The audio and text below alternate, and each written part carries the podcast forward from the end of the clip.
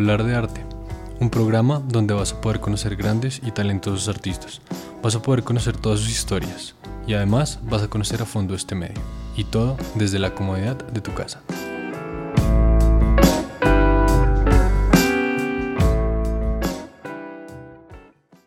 Bueno, bienvenidos a todos a otro episodio de hablar de arte.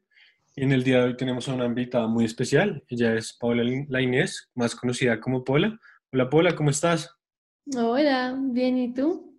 Bien, bien, todo muy bien. Muchísimas gracias por estar hoy con nosotros. No, pues gracias a ustedes por invitarme a este programa. Claro que sí, claro que sí.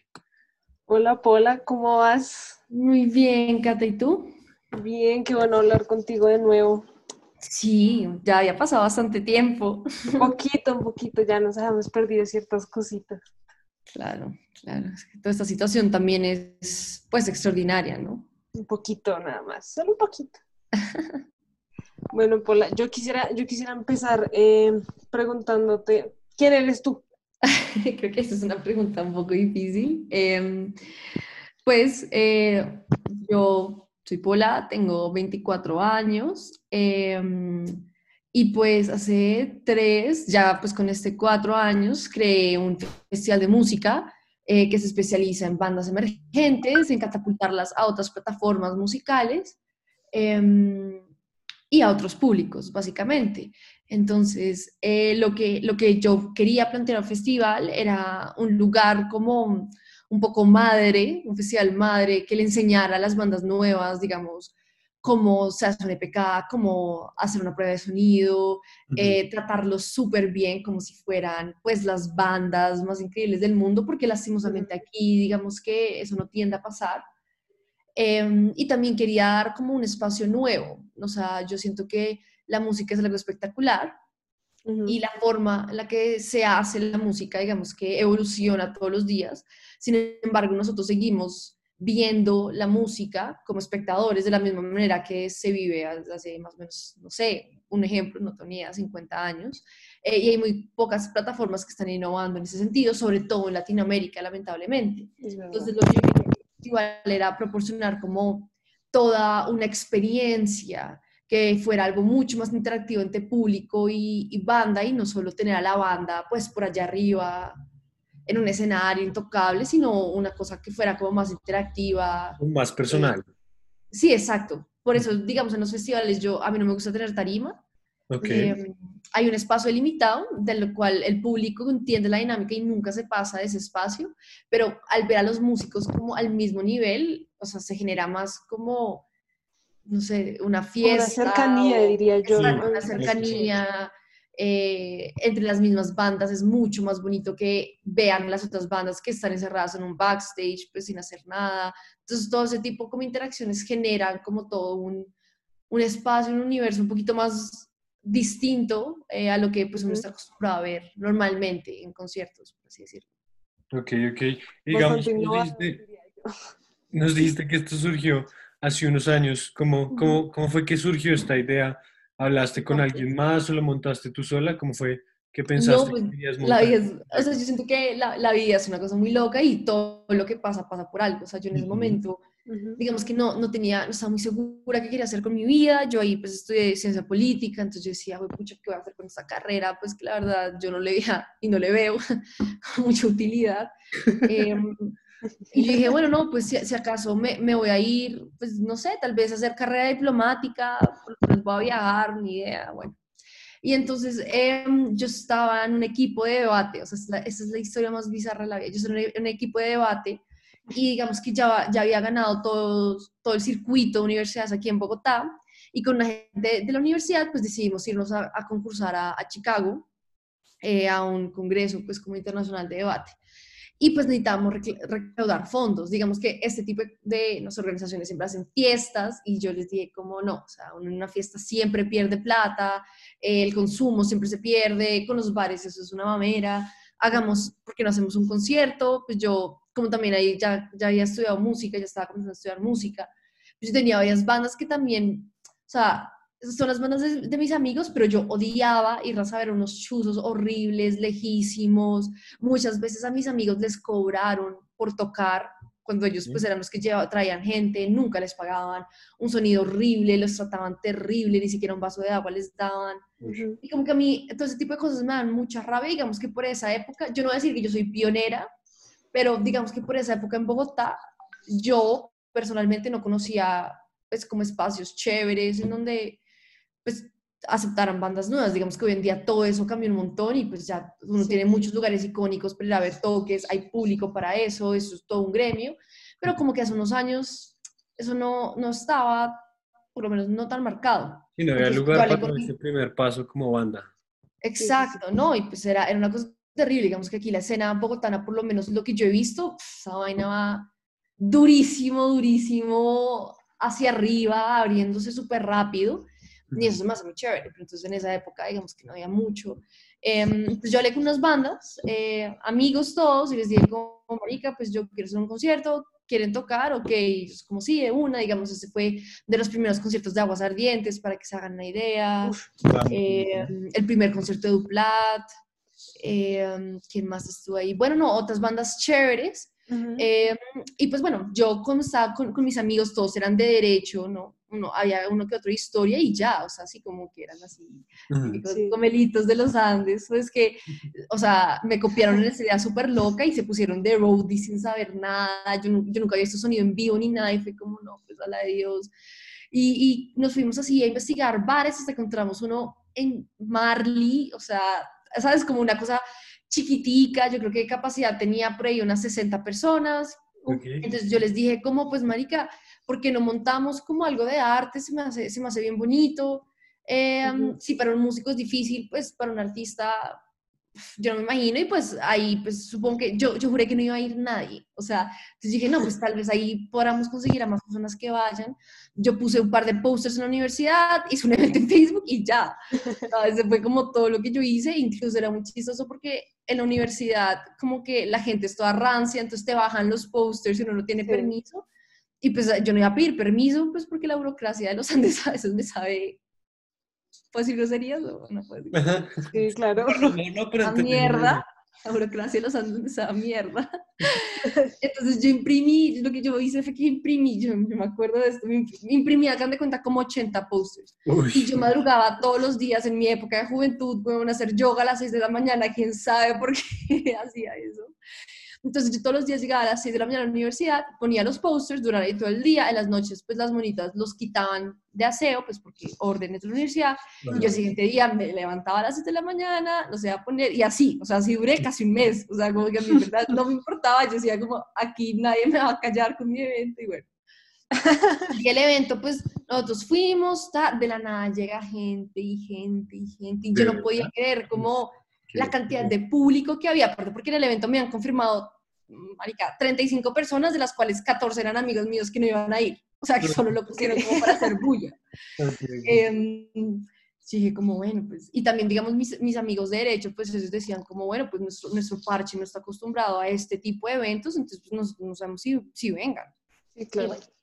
entonces, el punto es que llegaron como 200 personas. imagínense un bar de 60 personas con 200 personas, no, no, se podía ni caminar, o sea, todo el mundo cantando, gritando, o sea, no, fue increíble, fue una experiencia demasiado bonita y la gente quedó como muy feliz con eso y como que, em, pues yo obviamente súper cansada después de eso, pues, o sea, lo que les digo, como que, claro que mis amigos de derecho y todos ayudamos y tuvimos como una parte, pero digamos que yo me encargué un poco de sobrever todo, ya que pues fue mi idea, ¿no? Y pues yo conocí a las bandas y bueno, entonces, pues al final yo estuve muy feliz pues, de que esta gente me copiara y me ayudara.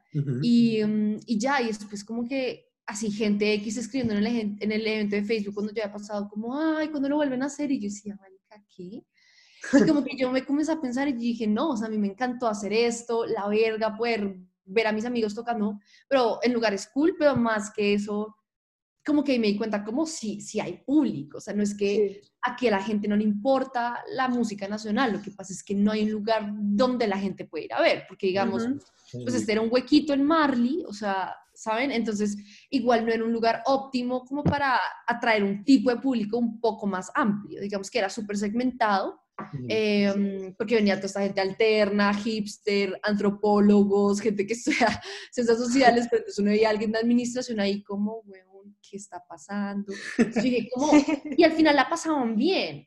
Entonces, lo que a mí me, me llamó la atención fue eso. Y dije, marica, a esta gente también le puede gustar este tipo de, de parches, solo que hay que adaptar un poco el evento para que sea un poco más, pues como para todo público, un poco. Sí, sí, sí, sí.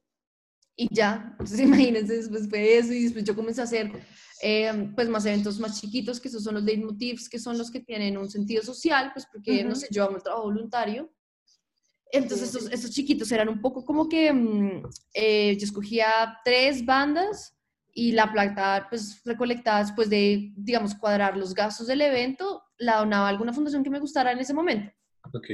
Eh, y ya después, con la evolución del festival, con varios leitmotivs, fue que se me ocurrió la idea como hacerlo temático. Eh, entonces ahí tuvimos, digamos, eh, no sé, uno muy bonito que tuvimos fue un leitmotiv que era como femenino.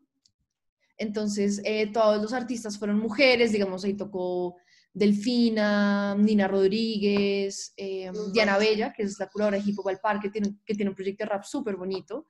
Las Pinkers, que es una banda la verga de punk. Em, y fue un evento muy bonito porque se manejó toda una campaña de que era feminismo desde distintas ilustradoras. Em, y al final toda la plata se donó a una fundación que se llama Niñas Sin Miedo, que es una fundación muy bonita.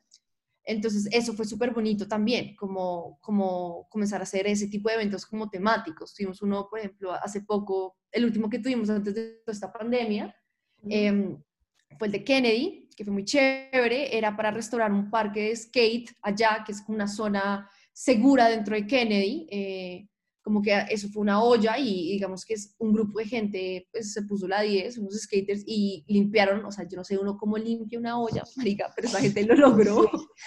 Y con su propia plata, digamos que ahorraban entre todos para construir pistas y eso.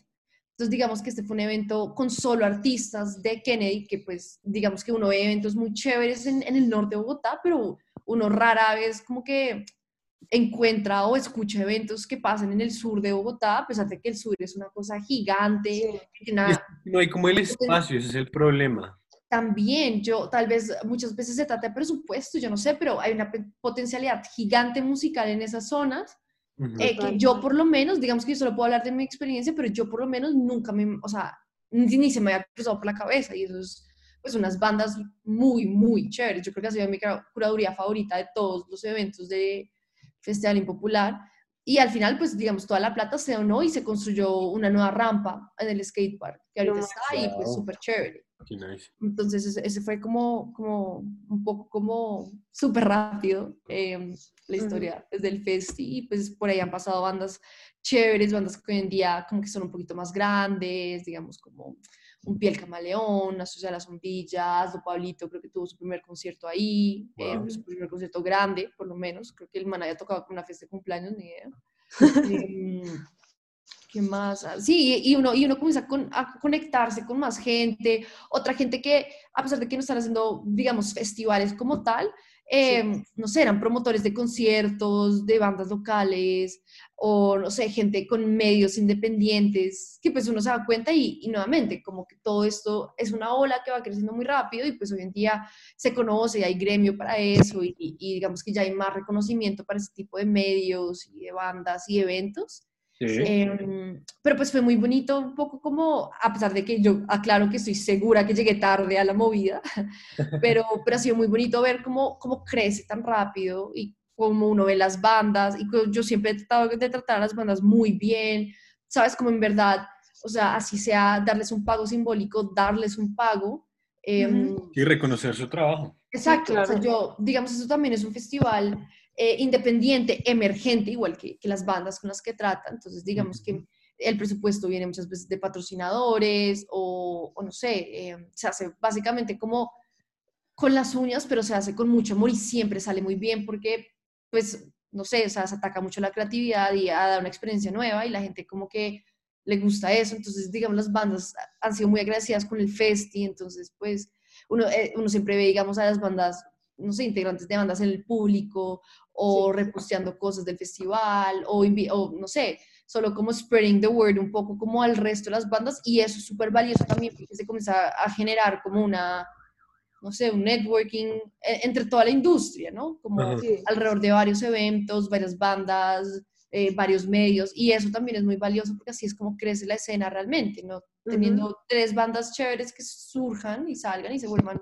famosas, sino realmente teniendo como toda una red eh, de apoyo ¿no? hacia todos esos proyectos. Entonces, sí, pues abriéndole la puerta a más gente, cada vez más gente. Claro, claro, es que yo, yo creo que hay algo clave y es que asimismo una red, o sea, se necesitan de personas, como que tú no puedes hacer todo solo, yo no puedo hacer todo sola, una banda no puede hacer todo solo.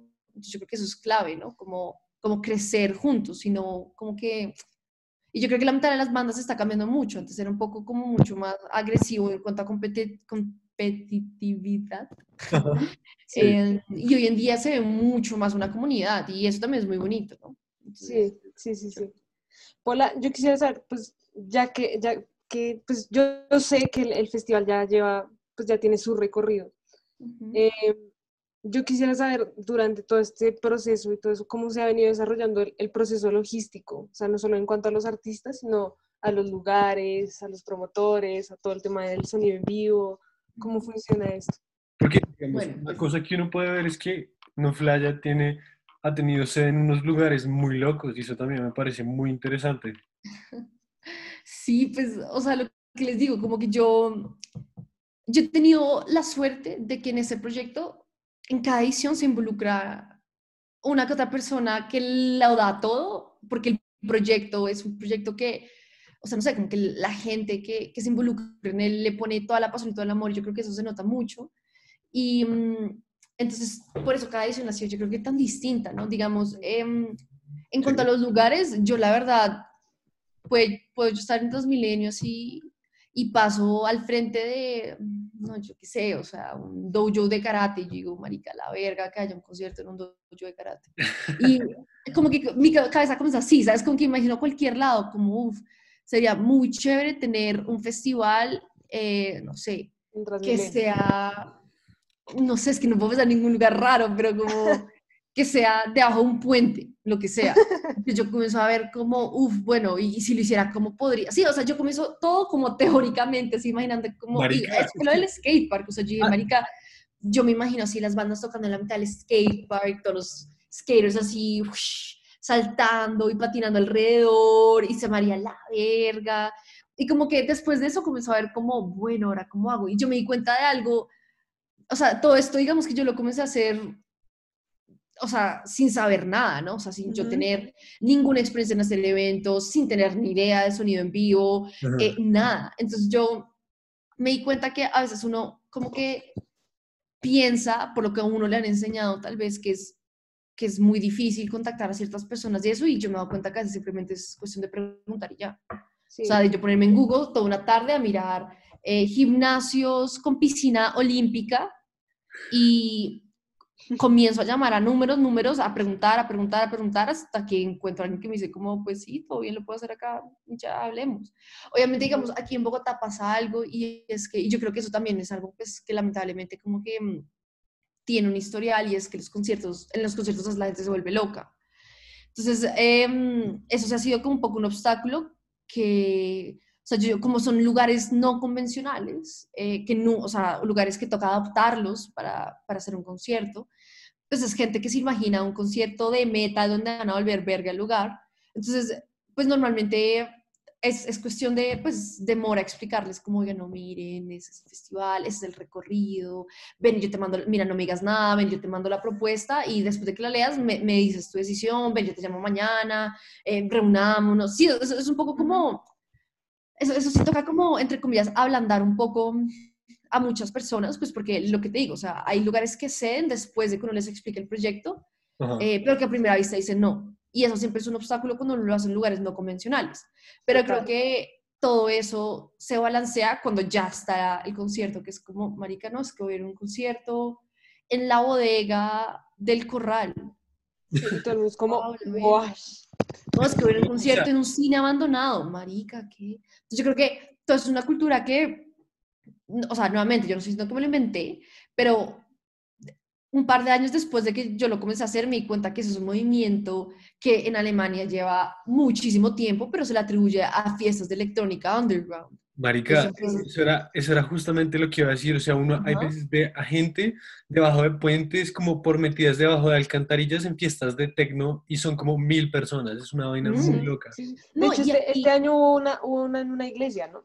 Sí, no, entonces uno se da cuenta que uno, uno no está ahí solo, ¿no? Y yo creo que eso también es muy valioso porque yo obviamente no lo veo como un tipo de competencia, sino lo veo como, uff, cool, hay más gente haciendo esto, entonces significa que le puedo pedir más ayuda a más gente o me puedo aliar con personas para que me presenten tal lugar, tal lugar o aliarme con alguien para hacer un concierto aún más grande. Entonces yo creo que todo eso comienza a tener como, como repercusiones muy chéveres dentro de la misma escena y dentro de la, manera en la que tú maquinas una idea. Digamos, yo creo que el primer leitmotiv que yo hice fue en la hamburguesería. Se me dio una mierda. la hamburguesería, yo en ese momento no estuve porque estuve de viaje.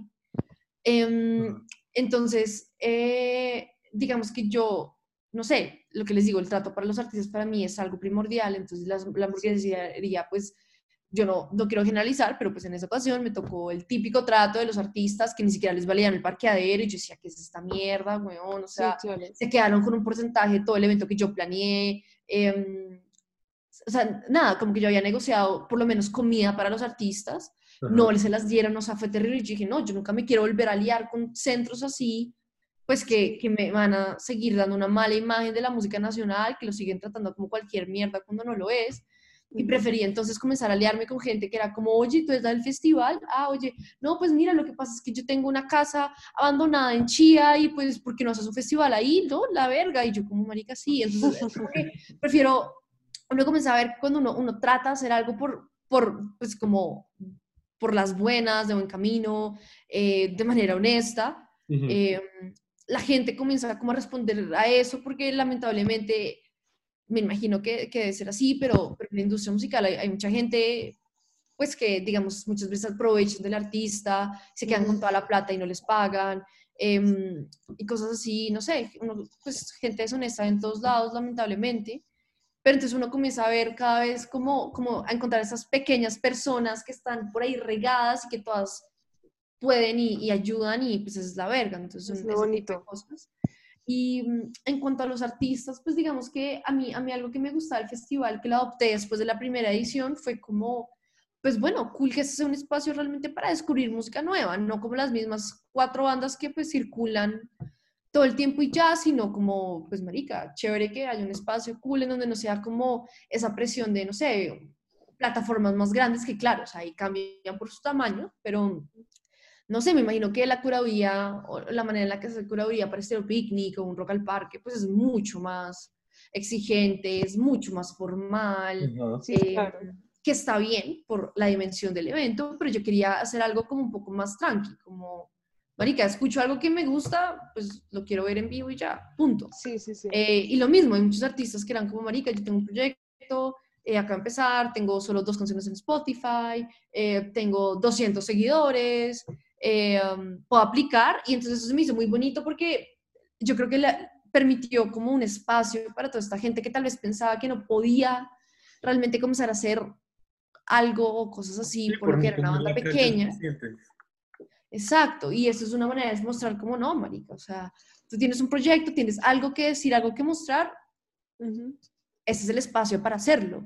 Y la manera se, se maneja en convocatoria es porque yo en verdad quería que fuera un espacio como equitativo para todo el mundo.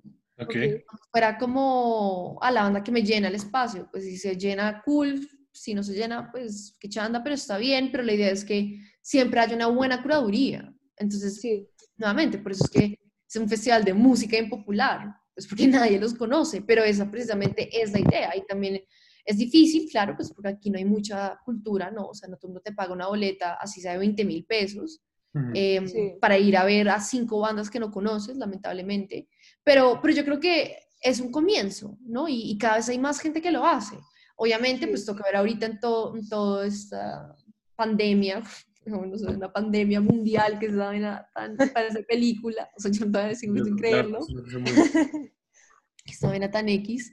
Eh, pero entonces toca ver ahora cómo la industria se comienza a adaptar, ¿no? Pues porque toca comenzar a la gente como, hey, weón, paga 10 mil pesos por una boleta que vas a ver desde tu casa, pero entonces mira lo que vas a hacer. Entonces yo creo que ahí, viene, hay una gran oportunidad entonces para, para seguir uniendo como eh, la música, la tecnología un poco más eh, en cuanto al campo de música en vivo, ¿no? Pues sí, claro. uno tiene, digamos, música en vivo, no sé, hay, hay shows increíbles con luces, hologramas y, y no sé, cosas así pero, pero yo creo que entonces aquí la tecnología va a tener que jugar un papel mucho más importante en cuanto a, a por qué vale la pena, ¿no? O sea, por qué deberías pagar 10 mil pesos para ver algo desde tu computador. Pero yo creo que, yo creo que, digamos que en ese orden de ideas sigue mucho como la, la, mentalidad que tú tienes de generar como esa cercanía entre el artista y, y, el público. O sea, creo que en ese sentido se complementaría muy bien. Sí, pues yo, yo lo que he tratado, digamos, el festival, yo, a mí, yo, pues digamos, yo amo dibujar y lamentablemente, bueno, bueno, no, depende de cómo uno lo vea. o sea, como no, yo solo puedo dibujar caricaturas, porque no he podido, no trascender de ahí. Digamos que tienes también un proyecto con eso, ¿no? De ilustración y de animación. Sí, sí, sí, pues comencé como, pues en toda esta pandemia, yo creo que todos hemos aprendido como skills nuevos, ¿no? Y yo en esas, pues me puse a ilustrar de manera mucho más seria. Eh, entonces puse un proyecto que se llama OK, y es como un conejito ahí todo neto y pues, un montón de vainas y raras que yo dibujo y pues logré como tener varias colaboraciones pues, con gente que, mm, marcas de ropa como Cloud Ten, vamos a sacar toda una colección de ahí em, y como otras cositas que están pues como cocinando y, bueno. Pues Pero ahí con Licanoa, yo te vi con Licanoa. Sí, sí, sí, pues tuve, tuve la oportunidad de ilustrarles un par de cosas a ellos para sus nuevos videos, ahorita em, bueno, yo no sé si puedo decir eso, yo creo que sí. Eh, estamos trabajando una vaina con Chamo, que es un artista de la verga.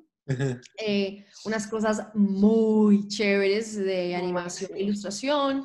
Y yo creo que eso también es algo muy importante, ¿no? Como, como el arte digital comienza a tener como una relevancia en la música de hoy en día, ya que todo, o sea, tú ves a grandes artistas comenzando a sacar videos animados, videos animados, videos, pues por todo este tema que no se pueden grabar videos, ¿no? Entonces yo creo que eso también va a ser muy interesante comenzar a ver eso. Y bueno, no, entonces eh, pues digamos que el festival yo siempre quise que fuera una cosa, pues como, como en parte como, como súper tranquila, súper infantil, entre comillas, ¿sabes? Como que okay. tú vas a un lugar seguro y te vas a encontrar con gente todo bien, nadie te va a estar empujando en un concierto, nadie va a ser mala gente. Y el festival pues tiene, tiene como este, este personaje que es como una, una monstrica, como con unos cachos. Uh y, como yo lo vi eh, en la primera edición, pues yo pensaba como, bueno, no, eso fue una segunda edición grande, que yo pensé como, bueno, ¿y esto qué es? O sea, que es la gente impopular. Entonces yo me imaginaba un montón, como yo fui re impopular en el colegio. O sea, no me patearon la lonchera porque marica ya no lleva lonchera al colegio, pero pues esa era la única razón. Y yo pensaba un poco como eso, como marica. Y yo me ponía a hablar con mucha gente en ese momento, pues gente que no se encuentra en la universidad y comienza a parchar y ya. Eh, y los mismos me decían, como marica, es muy loco porque la universidad como que ya todo cambia y todo es mucho más tranquilo mm. y ya nadie le importa eso, pero en el colegio eso siempre súper marcado, yo fui muy popular, yo fui muy popular y como que amaba escuchar esa frase porque yo creo que comenzó a significar otra cosa, ¿no? Ya no era como el impopular, el que nadie invita, sino era como la persona distinta, la persona que hace cosas diferentes, que se viste de manera distinta, que resalta, precisamente porque fue distinto a todo el mundo. Y hoy en día, pues cuando uno crece, eso, eso se va recompensando, ¿no? De, de una u otra manera socialmente. Entonces, yo como lo vi fue como, marica, la gente impopular son todos estos monstricos que se fueron formando y, y comenzaron a, no sé, a tomar ron en una sala de la calle y a comprar eh, vino barato y a, no sé, combinar Dr. Martins con minifaldas y a vestirse con ropa del abuelo y, y toda esta gente al final pues mi idea y lo que yo eventualmente quiero es que toda esta gente pueda tener un, lugar en común que es el festival, ¿no? Sí, em, Porque es gente tan, pienso yo, distinta, especial, única, regados por todos lados, ¿no? Porque era el rarito del colegio, el rarito del otro colegio, eh, pues que todos se puedan juntar en un evento muy chévere. Entonces yo creo que em, así fue como yo lo puse y yo siempre trato de, de, que, no sé, el personal del festival hable en primera persona, pues comienza a hacer como unas historietas que mostrar un poco la vida del del, de la música con sus amigos, haciendo pues, como parches que yo hacía, que yo hago, eh, como un poco mucho más personal y yo creo que eso, eso también ha retumbado un poco en, la gente, yo creo que eso hay una, sí, también es una razón por la cual el festi tiene como una, una cercanía con la gente, ¿no? Y es como, o sea, la gente, así no sea época de convocatoria, manda su música y es como, marica, yo también soy re popular, weón, ¿qué piensa de esto? Y como que se, se apropian un poco el concepto y eso me encanta. Que se apropien del concepto, que se apropien del festival, porque finalmente esa es la idea del festival, que sea un poco como de todos. Sí, sí. Digamos que, yo, yo, tengo que yo tengo que agregar ahí que yo sí leí esas caricaturas y yo en lo personal me sentí muy identificada, demasiado. Marica, esto es muy raro, es muy bonito ver eso, ¿no? Como uno se comienza a conectar con gente que ni siquiera conoce a través de la música y los muñequitos. Em, entonces, pues eso fue cool y, y yo creo que eso es, eso es, clave en esta época de pandemia, pues digamos que ya, ya íbamos a anunciar el line-up del festival oficial, que lo estamos anunciando cuando pasó toda la cuarentena. Entonces, pues digamos que no, no les, o sea, sí, una sorpresa bien grande con el festival, eh, pues porque queremos hacer esta edición este año, sí sea digital, pero pues va a tener un montón de cosas que yo en lo personal no he visto que en Colombia haga, hayan hecho y no he escuchado en muchos lugares que los hayan hecho. Entonces ya vendrán esa sorpresa. Y yo creo que ahí, ahí lo clave también es esa cercanía de la que ustedes hablaban, ¿no? Como, como alguien que realmente cree y es leal al proyecto, em, tal vez le interese pagar 10 mil, 20 mil pesos para ver a artistas en su pantalla si tiene otro tipo de beneficios. Sí, claro. Entonces es un poco como lo que yo creo que el Festi, pues muchas otras plataformas le están apuntando este año, ¿no? Como innovar en, ese tipo de cosas. Nada, bueno, Paula, pues la verdad, todo esto nos parece muy chévere, en serio, es un proyecto muy interesante, en serio, pues gracias por, por compartirlo y, nada, si, si, te parece bien, tenemos un, un, juego planeado pues para seguir preguntándote otras cositas, ¿te parece? De una, de una.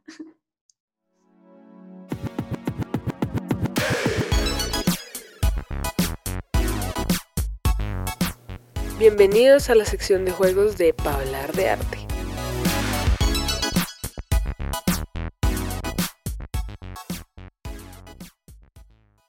Listo, perfecto. Entonces, para este, este primer juego que vamos a jugar, se llama el juego de, de los 5 segundos. Lo que vamos a hacer en este juego es que, pues nada, vamos a darte em, unas categorías em, y tú tienes 5 segundos, pues, para darnos tres cosas de esta categoría. Después de que nos digas estas tres cosas, pues simplemente eh, nos explicas por qué. ¿Más o menos claro? Ok, sí, sí, sí. Intentémoslo. Listo, de una, de una. Entonces, listo. Voy a poner el cronómetro acá, que tú, pues, ¿ahí lo estás viendo? Sí. Listo, perfecto. Entonces, la primera categoría es eh, festivales de música o eventos favoritos. De todo el mundo. Eh, no, espera, espera, calma, calma, calma, calma. Sí, no, es que, o sea, ustedes no entienden, la persona que está escuchando esto, o sea, em, empieza ese cronómetro de ansiedad. con toda, va, va, va. Listo, oficiales de música, ta. Coachella, Lulapalooza y Viva Colombia. Ok, ok, ok, ok, ok, ok, me parece bien. ¿Has, ¿Has podido asistir a algunos de estos o...? No, absolutamente no. Pero mmm, pronto, yo creo que, pues iba a trabajar en Coachella este año y pasó todo esto. ¿En serio? Mm, no te lo puedo creer. Entonces vamos a esperar hasta que vuelva a suceder y pues ahí ya iré a mi primer especial de música. También iba a ver Vive Latino eh, este año. No pasó, claramente. Evidentemente no pasó. Aunque, o sea, pasó, ¿no? O sea, como que los mexicanos solo les valió verga, coronavirus, hicieron de los festivales de música más grande del mundo y ya, pero... Marica, pasa, pasa. Hay, hay en serio lugares del mundo y a la gente no le importa, o sea, pero sí, complejo. Bueno, siguiente categoría. ¿Listo? Listo. Músicos locales favoritos. Pueden ser solistas, bandas, lo que se Ah, uy, no, esto es horrible. Ok, me gusta mucho Lica Loa, Pilar Cabrera y Piel Camelón. Uy. Oye, no, es que es horrible. Cinco segundos es muy poquito. Demasiado extremo, esto es demasiado extremo. ¿Has, ¿Has, tenido la oportunidad de, pues, sabemos que con Lica no así, y con Piel Camaleón, por lo que nos contabas, pero con el otro has, podido trabajar, han participado en algo de lo que tú Pues la conozco, se me hace que tiene una música demasiado bonita, es una guitarrista mágica monstruosa y he podido como compartir con ella y lo cual me encanta, yo soy fan, weón. eh, pero no he podido trabajar con ella por ahora, ¿no? Espero que algún día eso cambie. Ok, Sueños cumplidos. Vamos a ver. Listo. Entonces va la última categoría. No. Em, listo, la última categoría son ilustradores favoritos. Pueden ser de cualquier lado. Uf, bueno, me, hay un, no, eso no lo hacen cinco segundos. Me hay un man aquí en Colombia que se llama Saco Asco, increíble, me gusta muchísimo, muchísimo. Hay un man que se llama Killer Acid, que son unas vainas fritísimas, el man es gringo. Em, ah, bueno, no sé qué, qué, qué, otro ilustrador podría ser. Hay un man em, que hace unas vainas como, es que no sé cómo se llama, es, no sé si lo has visto, como un tipo que dibuja perritos eh, pero en, en, situaciones súper chistosas y súper complicadas. Ok. No sé si no lo han visto. Maybe. Tal vez sí. y algo. Sí, creería, que sí. No, que sí, que creo que sí lo he visto, pero no, no recuerdo el, el nombre.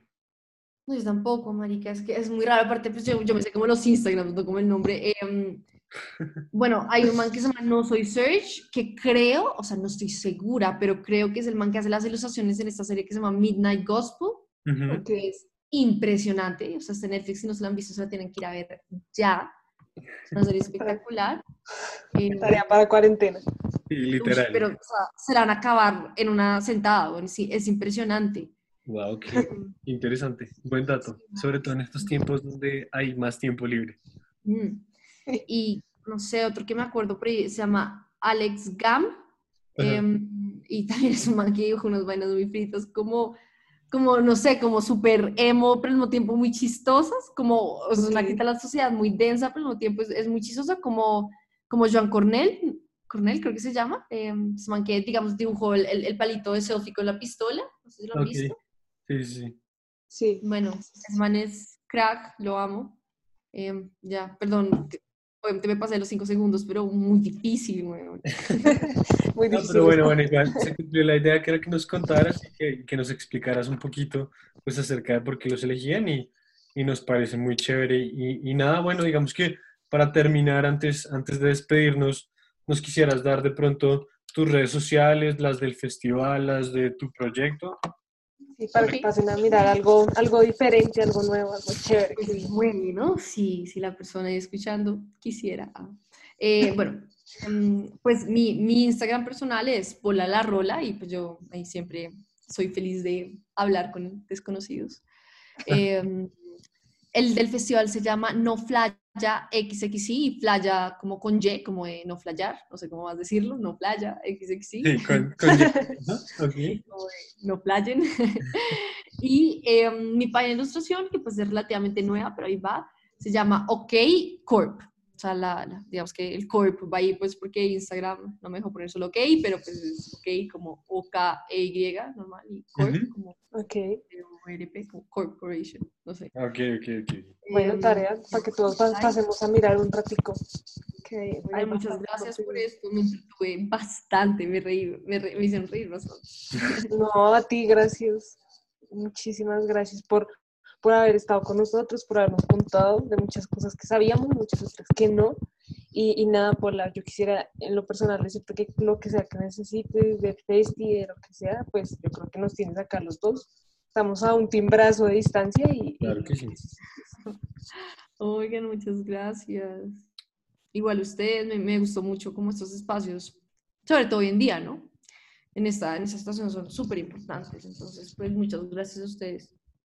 No, gracias. Ya ti, en serio, muchísimas gracias, pues, por haber, por haber estado con nosotros en este episodio. La verdad, pues esto lo queríamos hacer hace rato porque, pues, como bien hemos dicho varias veces, pues este podcast como que trata de cubrir el arte en todo su esplendor, entonces a veces entrevistar pues a una persona que, que, ha podido moverse en este ámbito, que no necesariamente pues es una banda o un músico, también nos parece muy interesante y nos parece pues que esta información es muy chévere para que el que está interesado y que no sabe cómo funciona la cosa, pues nos, nos escuche un ratico. Sí, sí, sí, total, total. Súper chévere. En serio, muchísimas gracias. Bueno, gracias Paula, gracias a todos nuestros oyentes y esto fue para hablar de arte.